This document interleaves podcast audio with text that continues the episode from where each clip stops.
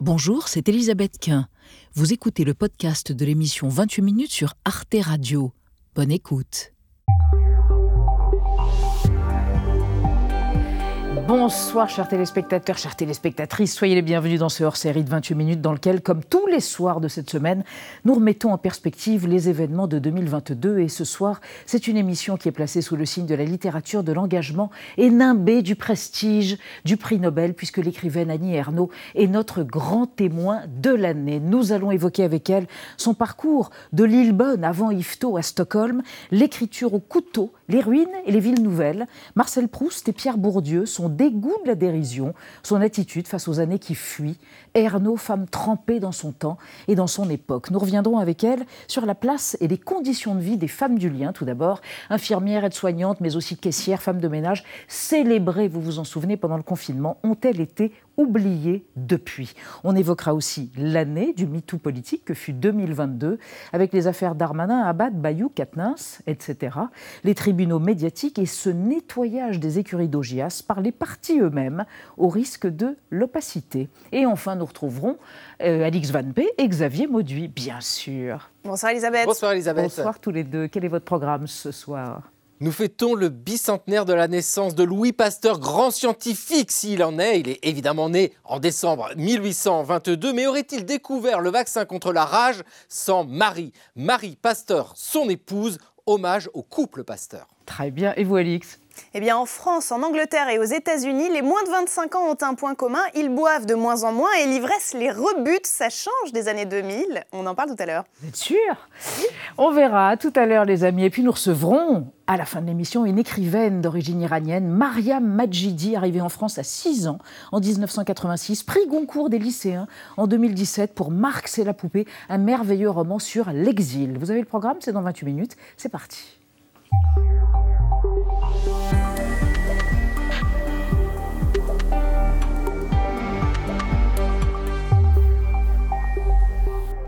Mais quel événement Annie Ernaux, bonsoir. Bonsoir. C'est la deuxième fois cette année. Oui. Sur le plateau de 28 minutes, on est bien heureux de vous avoir. Je vous représente, je ne vous la présente plus, Nadia Dame, bonsoir, chère Nadia, et Benjamin Papillon Sportouche.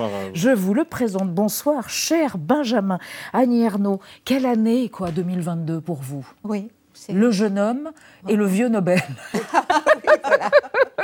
et, alors, Annie Ernaux, prix Nobel de littérature pour la première fois attribué à une femme française. Est-ce que ça a été assez souligné? Non, je ne crois pas.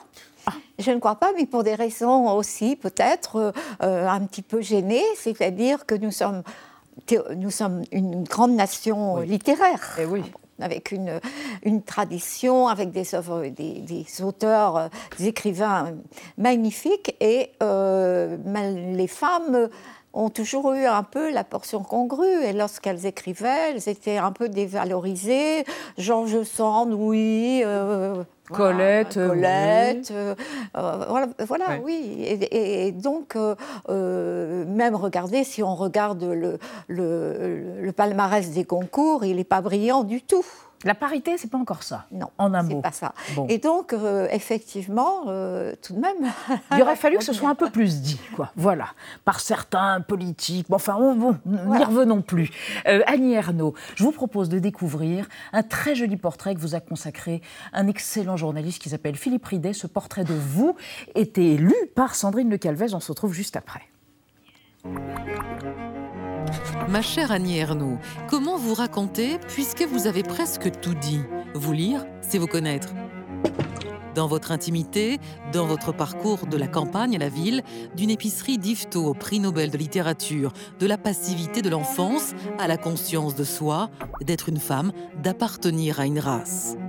Née en 1940 à Lillebonne, Normandie, fille d'épicier cafetier, la littérature vous guette dès l'adolescence. Vos parents vous rêvent institutrice, entrer en classe pour sortir de la sienne. L'école, c'est un choc vraiment très important. C'est le choc qu'il existe quelque chose d'autre. Études de lettres à Rouen, Capes, à Greg, vous acquiescez à ce désir qui vous précède. Premier poste, mariage, enfant, la vie vous ficelle. Un livre refusé ne vous décourage pas. Dix ans plus tard, le suivant change tout. C'est de vous-même que surgira votre monde. Proust avait créé le sien à partir d'une madeleine, le vôtre a des odeurs de frichti, mitonnées dans l'arrière-salle, débordant d'humiliation et de petite misère. Écriture sans relief, attention aux détails, omniprésence de la question sociale. La France d'en bas s'y reconnaît. La critique vous snob, elle aime l'écriture chantournée, vous la préférez juste. Vous avez trouvé votre raison d'être au monde, vous êtes devenue écrivaine. Je n'imaginais pas que ce serait un tel engagement, la forme presque mystique que prendrait l'écriture. Trop tard pour faire demi-tour. Un demi-siècle a passé, 50 ans de travail quotidien pour vous et pour nous de bonheur ébloui en 2008 pour les années. Votre vie traversée à la vitesse d'un TGV. Voici venu le temps des honneurs.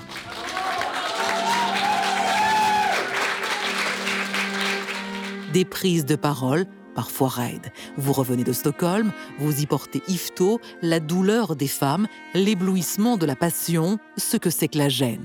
Ma très chère Annie Ernaux, vos années sont les nôtres. C'est vous. Mais oui. On vous a vu, Annie Ernaux, dans votre trentaine éblouissante. Et alors, il paraît que lorsque votre fils et vous avez réalisé ce film qui est en salle les années Super 8, vous avez découvert que vous aviez été belle et que vous étiez belle. C'est vrai Vous l'avez découvert Ah oui, si tard. Vous avez découvert votre corps Oui, absolument. Je, je- je n'avais aucune notion de ce que j'étais. Et je pense que je me trouvais très quelconque. Effectivement. Euh, disons que je ne me vois pas comme... Mais bien entendu, maintenant, j'ai tendance à me surestimer. Ah ben voilà Ah bon Mais, euh, parce que l'âge... dans la nuance. Et c'est simplement, c'est l'âge qui, effectivement, euh, me fait penser que c'est dommage que je ne me sois pas rendu compte. Mais Ernaux, à propos de l'âge, vous avez, je ne dévoile pas un secret, vous avez accordé une interview aux Inrecuptibles il n'y a pas longtemps, ce mois-ci, et vous dites l'amour c'est fini. Je me suis demandé il y a quelques années si j'allais vivre encore une passion ultime, et puis j'ai décidé par sécurité, pour me protéger, que non. Oui, On peut, avec la volonté, ne pas aimer, décider de ne pas aimer? Euh, oui, je crois qu'on peut. Je crois qu'on peut. Il y a des périodes, enfin des moments dans la vie où justement on est, on est euh, prête. À, à vivre, euh, à vivre une passion, et c'était mon cas, bien sûr, hein, lorsque j'ai vécu euh, ce qui a donné le livre Passion simple. Mais euh, maintenant, je pense que ce serait. euh, il me reste pas assez de temps pour vivre une passion et l'écrire, peut-être. Vous voyez? Et si vous ne pouvez pas l'écrire, elle n'a pas de sens. Oh, voilà. Hein, c'est ça. La vraie vie vécue, comme disait Proust, vie c'est la c'est la littérature. Oui. C'est ça, hein. Mm. Benjamin. Vous avez dit dans une autre interview il y a quelques années ce que vous disait votre mère. Elle vous disait il ne faut pas que tu sois inutile. Oui. Est-ce qu'aujourd'hui son vœu est exaucé, notamment à la faveur de ce prix? J'aime beaucoup la phrase que vous citez, effectivement, parce que euh, c'est quelque chose que j'ai entendu euh, toute mon enfance. Et, et, euh, bon, elle avait une vision de l'utilité et de l'inutilité qui, est, qui peut être discutable, parce que pour elle, une femme à la maison, une femme qui restait à travailler chez elle, elle était inutile. Bien. Une femme utile, euh, c'était une femme qui avait une activité, un métier, et donc euh, qui avait une, une- euh, oui, une, une prise sur le monde. Et euh, ayant vécu dans, dans cette idée-là, je peux penser que par, hum, voilà, par, mes, par mes livres, j'ai. Oui, je pense qu'avoir rempli un contrat d'utilité. euh, public, C'est ça. quasiment. Mais d'ailleurs, l'écriture est une mission. Mais quand on est animé par une telle mission, quelquefois, il faut payer une livre de chair. Il y a un sacrifice. Ça a été quoi dans votre cas? La vie de famille, peut-être? Euh, je pense qu'il y a, il y a des sacrifices, oui. Il y a eu des sacrifices, mais euh, euh, la- largement, euh, largement consentis. C'est-à-dire que je voyais plus, plus important de- d'écrire un livre que de, de profiter, en quelque sorte, de, de- de joie, de, de, de voyage, de, de, de l'amitié. De l'amitié même. Euh, J'ai des souvenirs euh, de- d'avoir refusé ainsi de, de sortir, euh, bien sûr, parce que euh, je préférais L'écriture. écrire, oui. Dans votre journal intime, vous avez écrit il y a très longtemps cette phrase étonnante Je suis traversée par les autres comme une putain. Et c'était une façon d'évoquer votre rapport à l'autre et ce va-et-vient entre je et nous. Oui, je, je crois que ça m'est venu vraiment euh, comme une phrase, euh, c'est dans Journal du dehors en réalité, et, et, euh, comme vraiment la, vous savez, on a des phrases quelquefois. André Breton disait qu'il cogne à la vitre, et, mm. c'est exactement ça. Oui, c'est-à-dire que je suis, j'ai l'impression d'une porosité aux autres, qui est quelque chose de très pas gênant, mais qui, voilà, que je me suis rendu compte que j'étais que ce n'était pas le cas de tout le monde. voilà. Et, euh, par exemple, que dans, où que je sois, euh, je, sens, je, je, sens vraiment les autres euh, et je, je, je, les regarde, je les vois, même sans les regarder comme ça. Mhm. effectivement, c'est ça. Ce sentiment d'être traversé. Et je crois que c'est ainsi que j'écris. Au fond, c'est ce qui me fait écrire. Et, et c'est de cette manière-là que je peux me distancer et, dire euh, que c'est pas de moi que je parle. Hmm. Vous voyez, c'est ça. C'est Quelque chose de plus universel. Oui. Euh, Annie Ernaux, on va évoquer avec vous et avec vous, Nadia, euh, la mise au monde et les femmes qui n'ont plus envie de faire d'enfants. En 2022, être mère, ça va plus forcément de soi. De plus en plus de femmes, oui, c'est vrai, euh, refusent les injonctions à la maternité euh, sacrificielle, forcément épanouissante. En témoigne ce sondage important qui a été publié en septembre dernier, qui révèle qu'en France, donc, 30% des femmes en âge de procréer ne désirent pas avoir d'enfants. Il y a plusieurs euh, raisons qui sont invoquées par ces femmes. La crise climatique, la surpopulation, bien sûr, le refus de ployer sous la charge mentale, mais mhm. ce qui l'emporte, c'est la revendication du droit à la liberté. Toutes ces femmes disent qu'avoir un enfant, c'est certainement pas indispensable à leur épanouissement, encore une fois, et surtout pas à leur bonheur. Comment est-ce que vous recevez euh, ce fait, ce choix-là de ces femmes, et surtout le fait qu'elles le disent, qu'elles l'assument pleinement? Oui, c'est peut-être ça qui est nouveau. Euh, je pense que c'est, très important, c'est qu'elles l'affirment, qu'elles le disent, et euh, certainement, c'est, comme on, est, on est toujours influencé par les autres. Je crois que ça va être quelque chose qui va devenir dominant, bien sûr, euh, parce que ça n'est plus une obligation. Enfin, disons que moi, par exemple, euh, j'ai ma mère, euh, ma mère pensait que le, métier d'abord, bien, mhm. mais elle souhaitait que j'ai des enfants. Et je pense que j'avais intériorisé, j'avais intériorisé ça. cela dit, c'est pas à cause d'elle que, que j'ai eu des enfants. C'est, je pense que euh, je dois le dire, que l'expérience de l'avortement ah. euh, m'avait euh, donné envie d'avoir des enfants.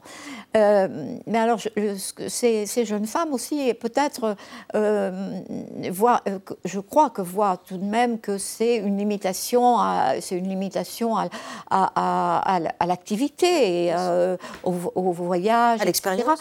Mais c'est un problème qui est quand même qui concerne toute la société pas seulement elle-même? Mm. Et, il y a quelque chose de très important, c'est euh, que, les hommes euh, aient plus de temps pour mm. participer à la vie familiale. C'est évidemment.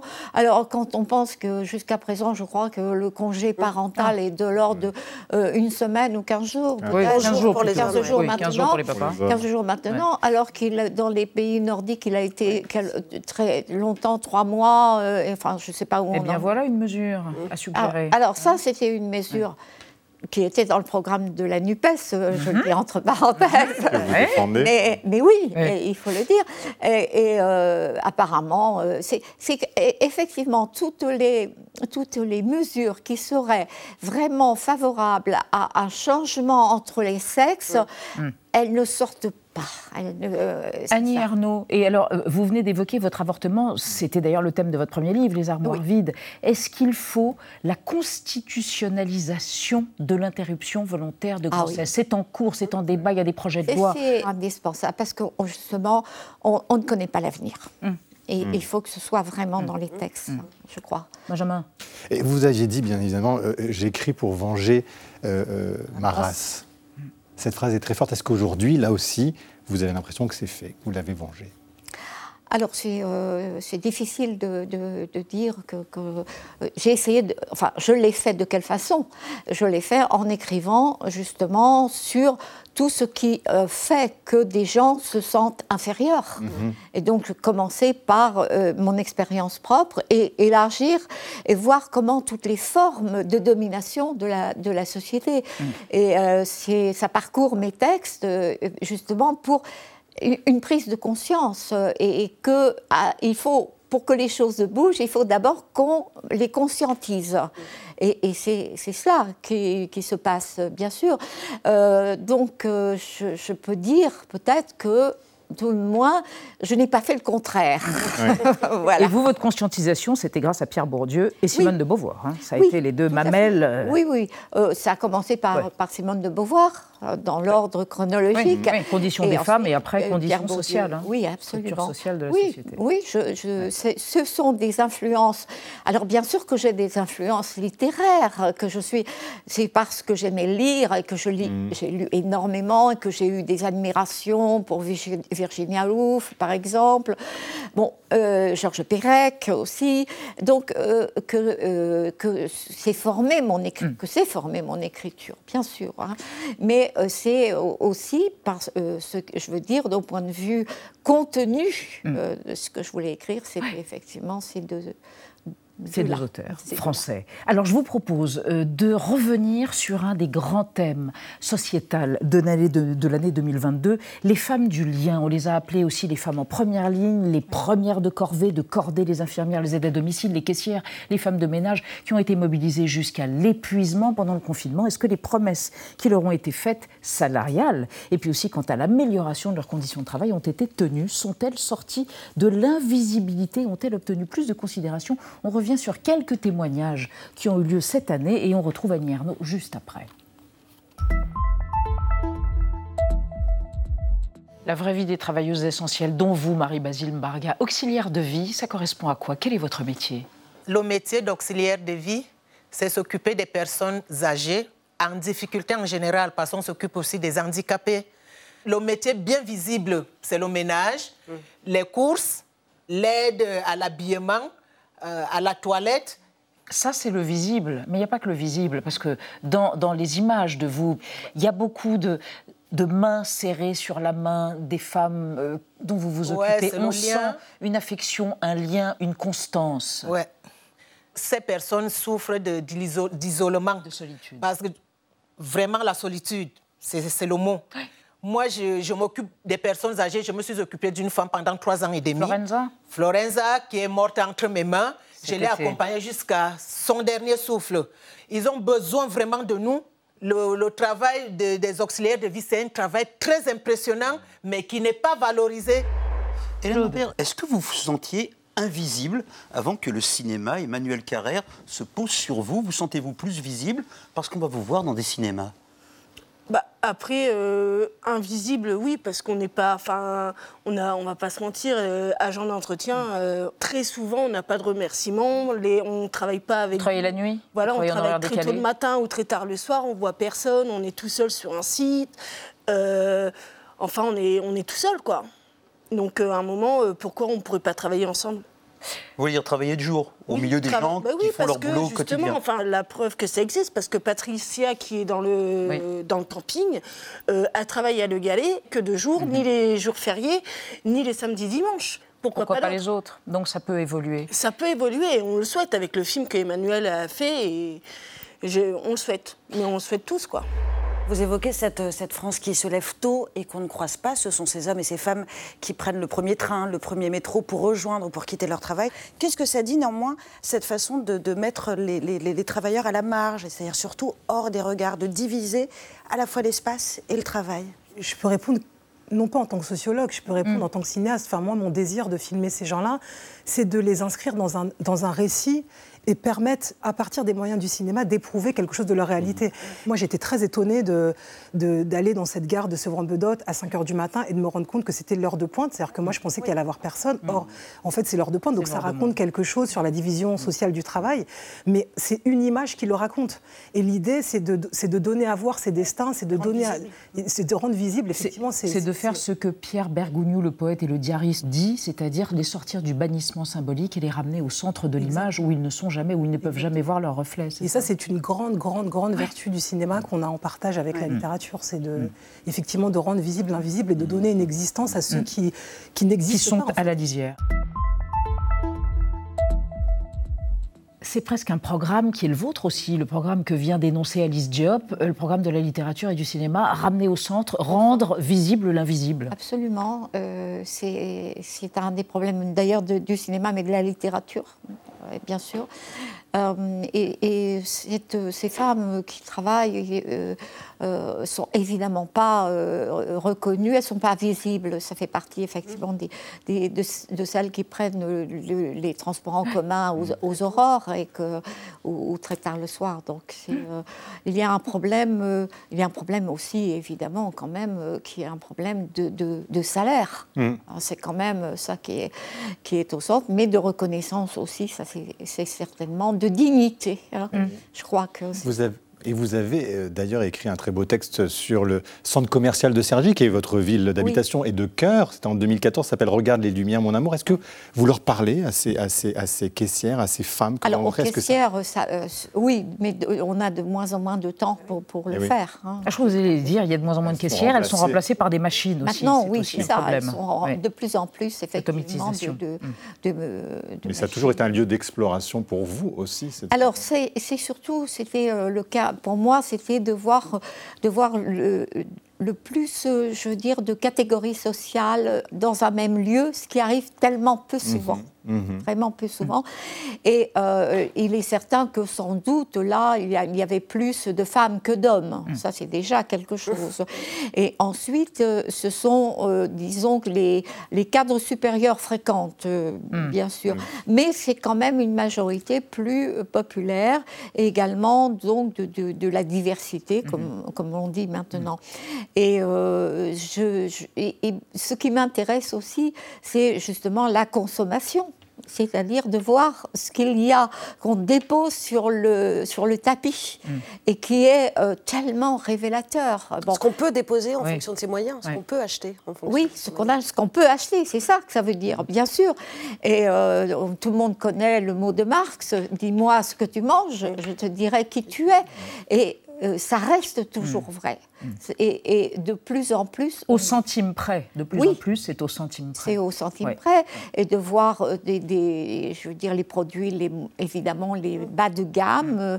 euh, également les, je, pense, des grandes quantités pour faire des économies. Et, il y a tous ces, tous ces comportements, toutes ces paroles qui s'échangent aussi, qu'on peut saisir à la volée, parce qu'il est rare que les gens se parlent entre eux. Une chose mais en tout cas, il, est clair que vous observez euh, très attentivement. Je vous propose, Annie Arnaud, qu'on envisage un deuxième événement politique euh, de cette année 2022. Cinq ans après la déflagration du mouvement MeToo 2022, a vu une succession d'affaires dans le milieu politique, précisément Darmanin, Abad, Bayou, Katnin. C'est ce que 2022 aurait été l'année du MeToo politique français? D'ailleurs, est-ce au parti, aux médias ou à la justice de juger ces affaires? Voici un résumé des débats qui se sont tenus ici et nous en reparlons avec Annie Arnaud.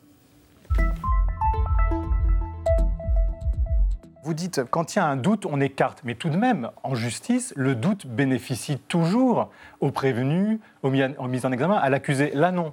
Euh, est-ce qu'il y a un risque Parce qu'on est dans un contexte particulier. Lorsque l'on est une femme et qu'on s'engage en politique, on est dans un terrain qui est excessivement difficile, qui est excessivement violent, où l'on sait qu'on peut être potentiellement l'objet de menaces, d'agressions. C'est quelque chose, c'est une réalité. J'allais vous dire, il y a la justice. C'est ça qu'on vous Bien sûr qu'il y a la justice. Le problème, c'est qu'aujourd'hui, déjà la justice est défaillante. Les partis politiques, les institutions politiques, mmh. ne sont pas des safe places, des lieux qui sont favorables à l'épanouissement des femmes on est toujours en train soit de, les attaquer mmh. sur euh, des, propos sexistes, mais même aller jusqu'à quand même les, violer, les agresser sexuellement. Ce sont des choses qui sont excessivement courantes et qui mmh. pour autant font l'objet d'une omerta totale il demeure un, domaine qui échappe d'une certaine façon euh, à la prise, non pas tant de la justice, mais je dirais à la prise politique, qui est cette question des violences sexistes et sexuelles, dont on s'aperçoit avec, euh, euh, ahurissement que lorsque les scandales éclatent et qui mettent en cause des hommes politiques de, de premier rang, eh bien ceci échappe de façon tout à fait euh, curieuse à des réflexes qui pourtant fonctionnent très bien quand il s'agit d'autres affaires. Je pense par exemple à ce qui s'est passé pour François Bayrou ou François de Rugy, qui étaient euh, mis en cause sans, même être mis en examen pour des questions de repas dispendieux d'un côté euh, et puis d'abus de confiance concernant des, assistants parlementaires, et qui en quelques heures à peine ou quelques jours, ont été poussés vers la, vers la sortie pour, je, cite les, les termes de l'époque, pour que la justice puisse faire sereinement son travail. Il y a un besoin de justice. Il y a un besoin de justice d'autant plus fort qu'aujourd'hui, on sait avec certaines statistiques et certaines études qu'une majorité de Français n'a pas confiance dans la justice. Et parce que nous vivons dans un état de droit et que c'est la justice qui fait la loi et c'est la justice qui fait la paix sociale. Ce ne sont pas des accusations euh, dans les médias, sur les réseaux sociaux qui vont faire la paix sociale. C'est lorsque la justice va trancher et que la justice euh, va être saisie de ces questions. Revenons au fond, c'est-à-dire la différence de nature et de degré entre une accusation de goujaterie et, une claque, ou pire. Mais oui, mais parce que je pense que ce qu'on vit là n'est pas une problématique judiciaire. Par contre, on vit un moment historique quand même, parce qu'on passe un degré de plus dans l'interrogation qu'on fait des comportements masculins. C'est-à-dire, on est passé du très visible, de la violence insidieuse, mais qui reste de l'agression sexuelle et du crime, à quelque chose qui est un comportement banal du quotidien, mais qui est quand même ce terreau sur lequel se développe C'est-à-dire la violence psychologique. Comment est-ce qu'on pardon, mais comment est-ce qu'on définit pénalement la violence psychologique? Comment est-ce qu'on la qualifie? Je dis, je donne bon courage aux cellules si elles doivent mettre en place mm. un procès équitable d'un goujat. C'est pas au parti de s'auto-saisir de mm-hmm. ça. Vous m'interrogez sur le cabayou, puisque c'est votre mm. première question. Oui.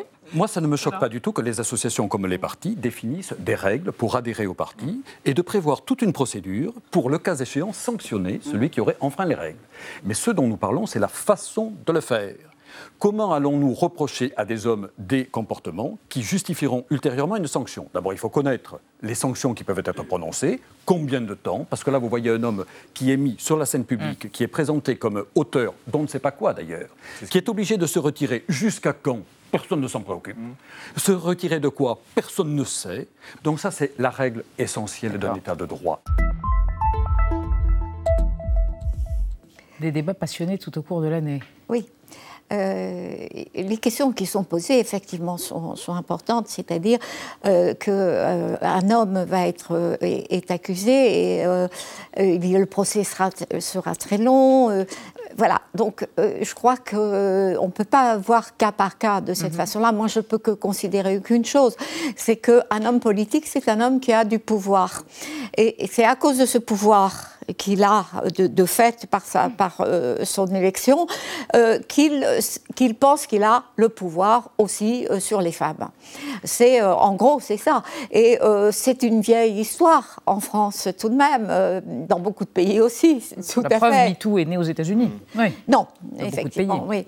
Et, qui était, il y avait une grande, il y avait une tolérance qui était extrême, hein, mmh. extrême. Et regrettable. Et même, même une sorte j'allais dire, d'encouragement. L'homme qui est couvert de femmes, qui est voilà, ça fait partie de, ça. Donc, euh, euh, en France, ce sera évidemment, c'est un peu tabou que d'un seul coup des femmes se lèvent et disent non, c'est fini, on ne, sait plus ça. Et ça touche le monde politique et notamment Adrien Quatennens, hein, vous savez, ce député LFI du Nord qui a reconnu euh, des violences, une gifle contre son épouse. Et Jean-Luc Mélenchon, que vous soutenez, qui est le patron de la France Insoumise, qui est toujours actif en politique, l'a défendu. Ça a surpris, ça a gêné. Comment vous avez réagi à cela? Est-ce que vous y avez vu une solidarité masculine à un autre temps ou vous comprenez? Bon, je, je, pense que c'était à la fois c'est un autre temps c'est un autre temps. cest dire Jean-Luc Mélenchon est d'un autre temps. Il y a d'un autre temps. Bon, vous dire. Euh, c'est le mien d'ailleurs. Hein, euh. Mais d'ailleurs, à propos de votre temps, euh, dans Mémoire de fille, vous avez évoqué en 2016 votre première nuit amoureuse avec un moniteur de colonie de vacances, donc qui incarnait une forme de hiérarchie, qui vous a abusé, qui fellation forcée. Et à l'époque, en 58, jamais vous n'auriez eu l'idée de vous plaindre ou de le dénoncer. Eh non, absolument pas. C'était impossible. C'était non, parce que c'était euh, tout simplement, euh, c'était c'était c'était le, vieux slogan euh, l'homme propose et la femme dispose. Mais là, c'était pas une proposition. Hmm. C'était une imposition. Non, mais bon, il eh n'est pas agressé non plus. Hein, ce que je raconte, hmm. hein. c'est hmm. vraiment, c'est aussi un pouvoir parce qu'il était. Ça peut paraître. Un petit pouvoir. Non, c'en était un grand, parce qu'il avait à la fois l'âge plus âgé et, la, fonction. Et on a les deux, les deux choses qui sont réunies. Donc c'est absolument impossible, euh, sachant bien que on me considérait que c'était euh, c'était vraiment ma faute, euh, bien entendu. En plus.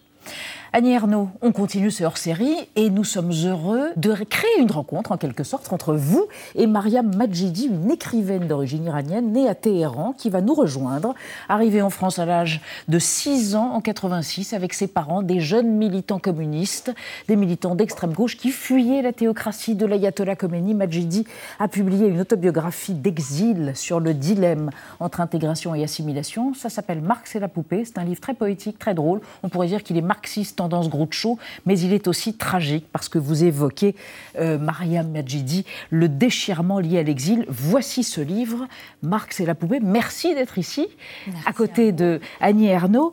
Vous avez encore de la famille en Iran, vous êtes française d'origine iranienne, vos parents vivent ici, votre frère. Avez-vous encore de la famille avec laquelle vous communiquez depuis le début de l'insurrection, d'une certaine façon, de cette insurrection sociétale et populaire des femmes et des hommes aussi?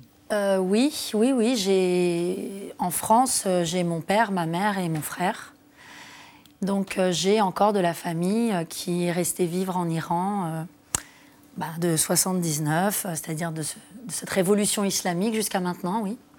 Et avec l'Iran, vous entretenez une relation, on pourrait dire, d'énamoration, comme on dit, c'est-à-dire euh, les longueurs de la nostalgie, l'odeur du halva, le sirop de griotte, le chapelet de votre grand-mère, et en même temps le pays des barbus, c'est ce que vous écrivez Oui, oui, oui, c'est un rapport euh, d'amour et de haine, euh, de, de, rejet aussi.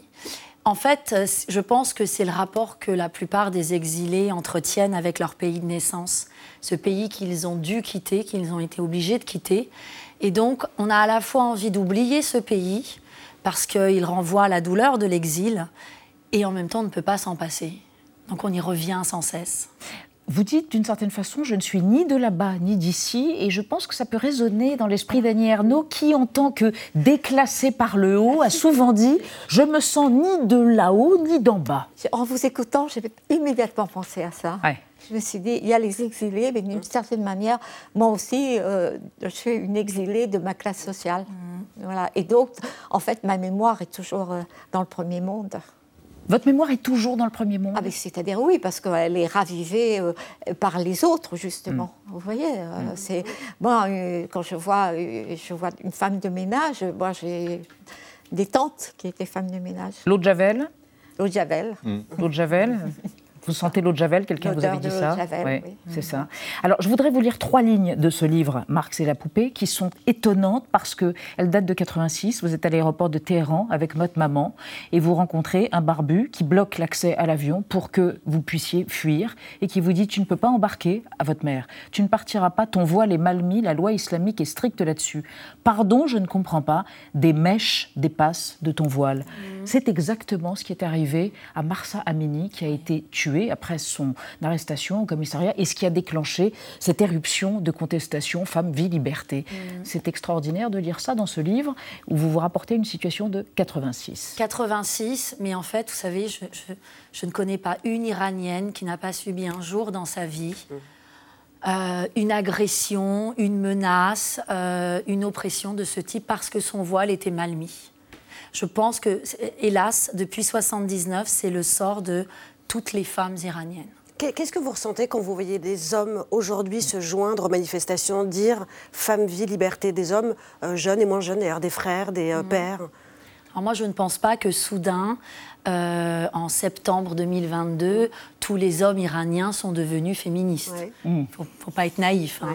Moi, je crois tout simplement que les hommes ont rejoint euh, le mouvement, c'est vrai, initial, hein, inauguré par les, par les femmes iraniennes. Ils l'ont rejoint parce que euh, leur liberté dépend de celle des femmes et que surtout, ils ont tous les deux, hommes et femmes, un message très clair, c'est qu'ils ne veulent plus de ce régime islamique iranien. Voilà, donc ils sont d'accord là-dessus, ils militent ensemble pour les faire partir. Mhm. Euh, Marie Mazidi, on a vu aussi en France eh bien, venir aussi des débats sur le voile. Et je voulais vous citer Kamel Daoud, qui est un écrivain algérien, on le sait, qui dit Le voile est un bout de territoire cédé, pas seulement un bout de tissu choisi, il est féminicide. Mhm. Quand je vous lis ça, comment vous réagissez? Qu'est-ce que ça vous inspire? Toutes les deux, d'ailleurs. Oui. Alors, euh, non, moi, je Je pense qu'il euh, ne faut pas euh, confondre deux choses. C'est-à-dire que ce qui se passe en Iran avec le, voile obligatoire mhm. ne peut pas, pour moi, être transposé dans une situation et un contexte français. C'est une confusion, à mon sens. Euh, dans la mesure où en France, il n'est pas obligatoire, nous sommes libres de le porter ou de ne pas le porter. Et donc, je renvoie, moi, cette question, là, pour le coup, à une question euh, personnelle, religieuse, et mm. non pas à l'islam politique tel qu'il est pratiqué en Iran, et donc le voile et l'étendard. Mm. C'est le symbole de cette confusion entre foi et loi, en quelque Exactement. Hein, c'est ça. Annie Arnaud, votre position Je partage oui. évidemment, euh, je l'ai dit plusieurs fois, que ce n'était pas du tout la même chose et que évidemment que j'étais, euh, je soutenais les femmes iraniennes et que en revanche le voile en France n'avait pas, euh, c'était pas obligatoire, voilà tout ce que vous venez de dire, et que on en faisait, on en faisait vraiment là, je veux dire un symbole qui était complètement faux. Je veux dire en France on en fait on dit bah, c'est euh, voilà, c'est la, euh, c'est bien la preuve que l'islam est une religion. on en fait le symbole de l'oppression patriarcale. Oui, oui, c'est ça. Et c'est une manière de condamner l'islam mm. en tant que religion elle-même. Mm. C'est ça. Euh, on le voit bien. C'est cette façon de, de, stigmatiser en réalité tous les musulmans. Une réaction eh, Moi, ça me fait penser quand même à une chose, c'est-à-dire qu'il y a quand même deux extrêmes, hein, l'interdiction et l'obligation. Ah Je tiens quand même à dire qu'en 1936, euh, Reza Shah, qui était l'avant-dernier euh, roi d'Iran, a interdit le voile dans toutes les rues d'Iran. Donc, euh, plus aucune femme ne pouvait le porter dans l'espace public. Bon, c'était une interdiction. Qu'est-ce que, qu'est-ce que ça nous a amené? En 79, le voile est devenu obligatoire. On voit bien qu'en en fait, dans ces, dans ces deux extrêmes, c'est pas là-dessus que ça se joue. Et, c'est pas, et on s'en sortira pas comme ça. Voilà. Mmh. Vous êtes optimiste, vous avez une forme d'espérance. Vous dites souvent 5000 euh, ans de civilisation euh, perse, 43 euh, ans de théocratie islamique. Non, finalement, les hommes et les femmes qui réclament la liberté obtiendront gain de cause, mais ça prendra longtemps. Ils l'obtiendront. Ils l'obtiendront. Et puis, et puis, nous, en tant qu'exilés iraniens vivant à l'étranger, on se doit d'être optimistes. On se doit de porter aussi leur voix et ce message plein d'espoir. Voilà. J'enlève les petits papiers que j'avais collés dans votre livre, que je m'empresse d'offrir à Annie Ernaud. Marc, c'est la poupée pour les vacances de fin d'année. Merci Mariam Majidi. Merci Annie Ernaud. Je rappelle, tous vos ouvrages, tous vos livres, récits de soi, comme vous dites, ce ne sont pas des romans, ce sont des récits vrais ou des récits de soi, sont publiés chez Gallimard. Il y a ce très beau cahier de Lerne, l'écriture, l'autre vie. Il y a évidemment depuis le 14 décembre les années Super 8, film de vous et de votre fils en salle. Et puis il y a Retour à Yvetot aux éditions Mon Conduit. J'ai tout dit? Oui, vous ah ben voilà, j'ai tout dit. Bon ben voilà, je voulais vous demander vos trois livres sur une île déserte, mais tant pis, ce sera pour l'année prochaine. Merci à toutes les deux. Dans un instant, Alix Van P va évoquer le taux d'alcoolémie de la génération Z, apparemment en chute libre. Il paraît que c'est une moyenne, parce que, bon, on connaît des soifards. Xavier Mauduit nous présentera Madame Louis Pasteur, mais d'abord musique et gastronomie à la soupe par Mathieu Conquet, direction l'Italie.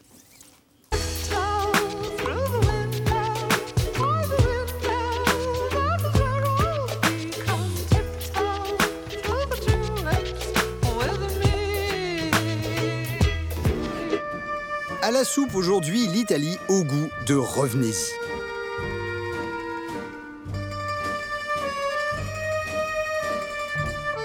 On ne va pas vous faire le coup de la cuisine sicilienne et de la mafia pour vous parler d'Italie. Mais saviez-vous déjà que le compositeur de ce thème immortel, le grand Nino Rota, était aussi un maître assumé dans l'art du pastiche, entendez, des sauces adaptées et des recettes revisitées. Sa valse du guépard augmente les proportions de Verdi.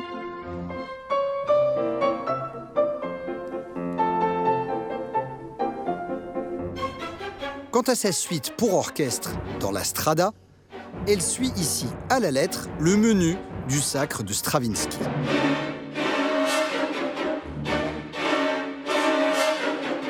Mais le génie italien, en musique comme en cuisine, n'est pas seulement dans l'art d'accommoder les succès.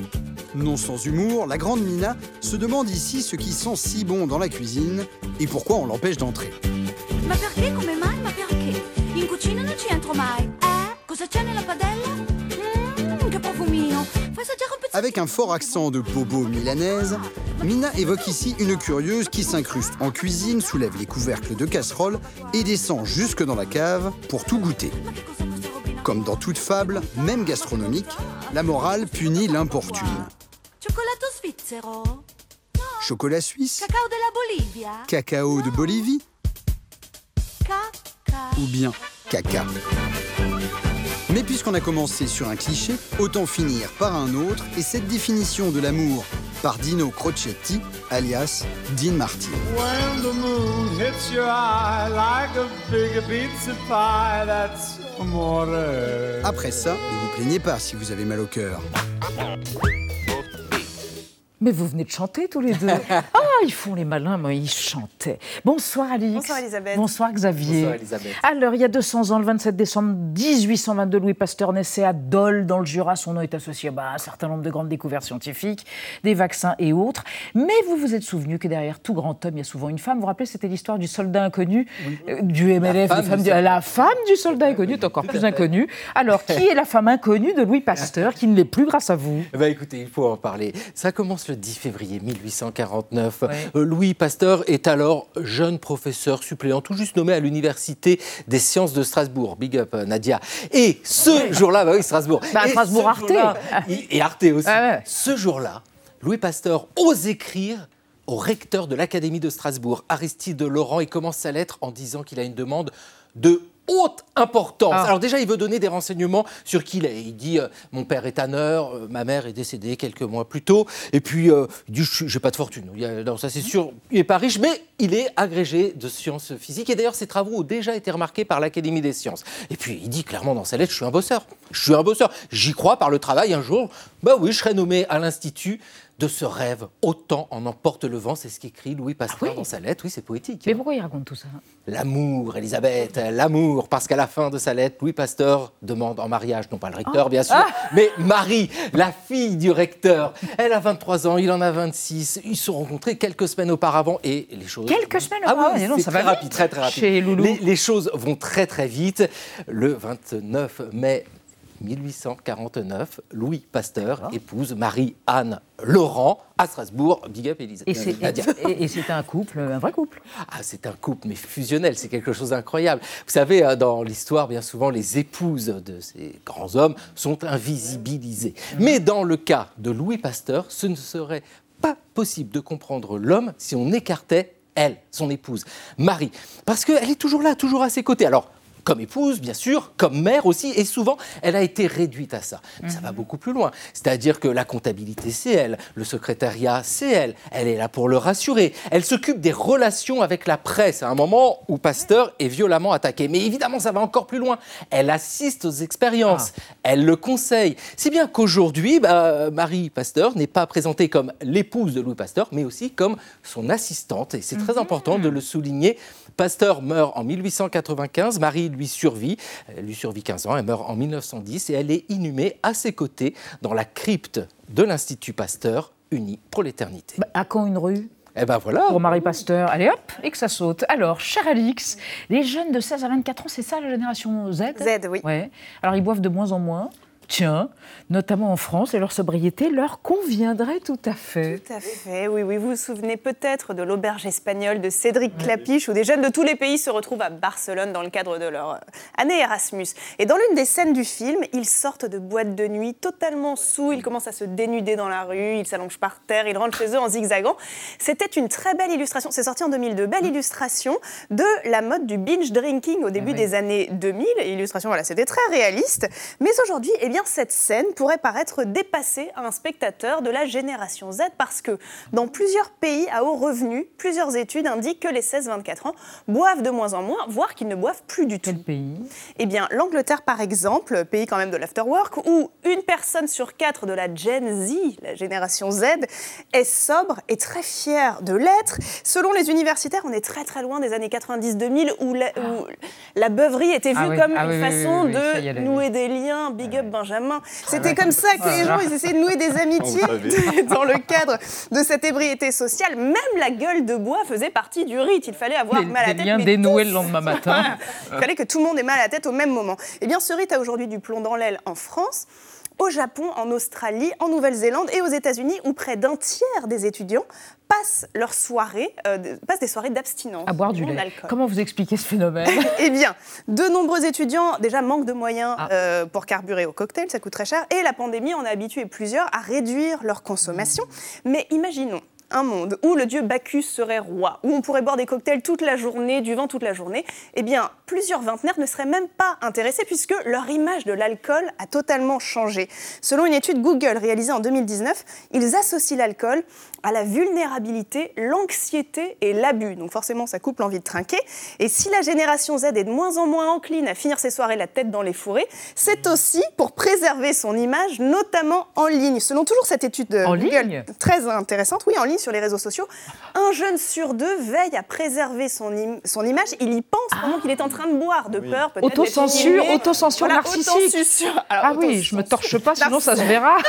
Autosuccion, vous avez dit Autosuccion, voilà, c'est ma nouvelle façon de prononcer ce mot. Alors voilà, ne prenons pas de risques, abusons ensemble de jus de kombucha, de sirop de menthe, de maté, et puis nous pouvons trinquer tous ensemble à notre nouvelle addiction, l'addiction de toutes les générations, la technologie. Sans autocensure autobiture Merci à tous, à demain. Bah, demain, vous serez avec Renaud Dely pour le club de l'année 2022. Euh, on se retrouve lundi soir à 20h05, bah oui, l'année prochaine. Bonne fête, Goutessiard, tchuss. On se quitte avec le crooner qu'on a vu tout à l'heure dans la soupe, Dean Martin Dino et la chanson du western culte Rio Bravo. Soyez fous et sages et bonne fête de fin d'année. À lundi. Rio Bravo. I walk all And I wonder. Retrouvez le podcast de 28 minutes sur toutes les plateformes de podcast et sur arteradio.com. Et pour soutenir l'émission, abonnez-vous, commentez, critiquez, mettez des étoiles et partagez le podcast avec vos proches.